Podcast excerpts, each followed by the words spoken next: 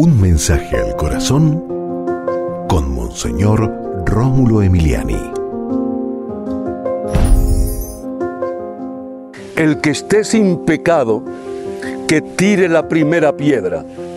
Así Jesús le planteó a estos señores que acusaban a aquella mujer su pecado y todos se fueron desapareciendo y quedó él solo con la mujer. Él la perdona y le dice que no peque más. Cuidado nosotros con estar acusando a la gente y no nos damos cuenta de lo que tenemos en el alma. Cuidado, Padre, en el nombre de Jesús, bendícenos, que seamos capaces siempre de primero vernos por dentro, para luego, mm, si nos atrevemos a juzgar a alguien, lo hagamos con justicia. Señor, danos conciencia de nuestro pecado. Amén.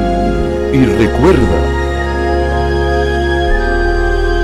con Dios eres invencible.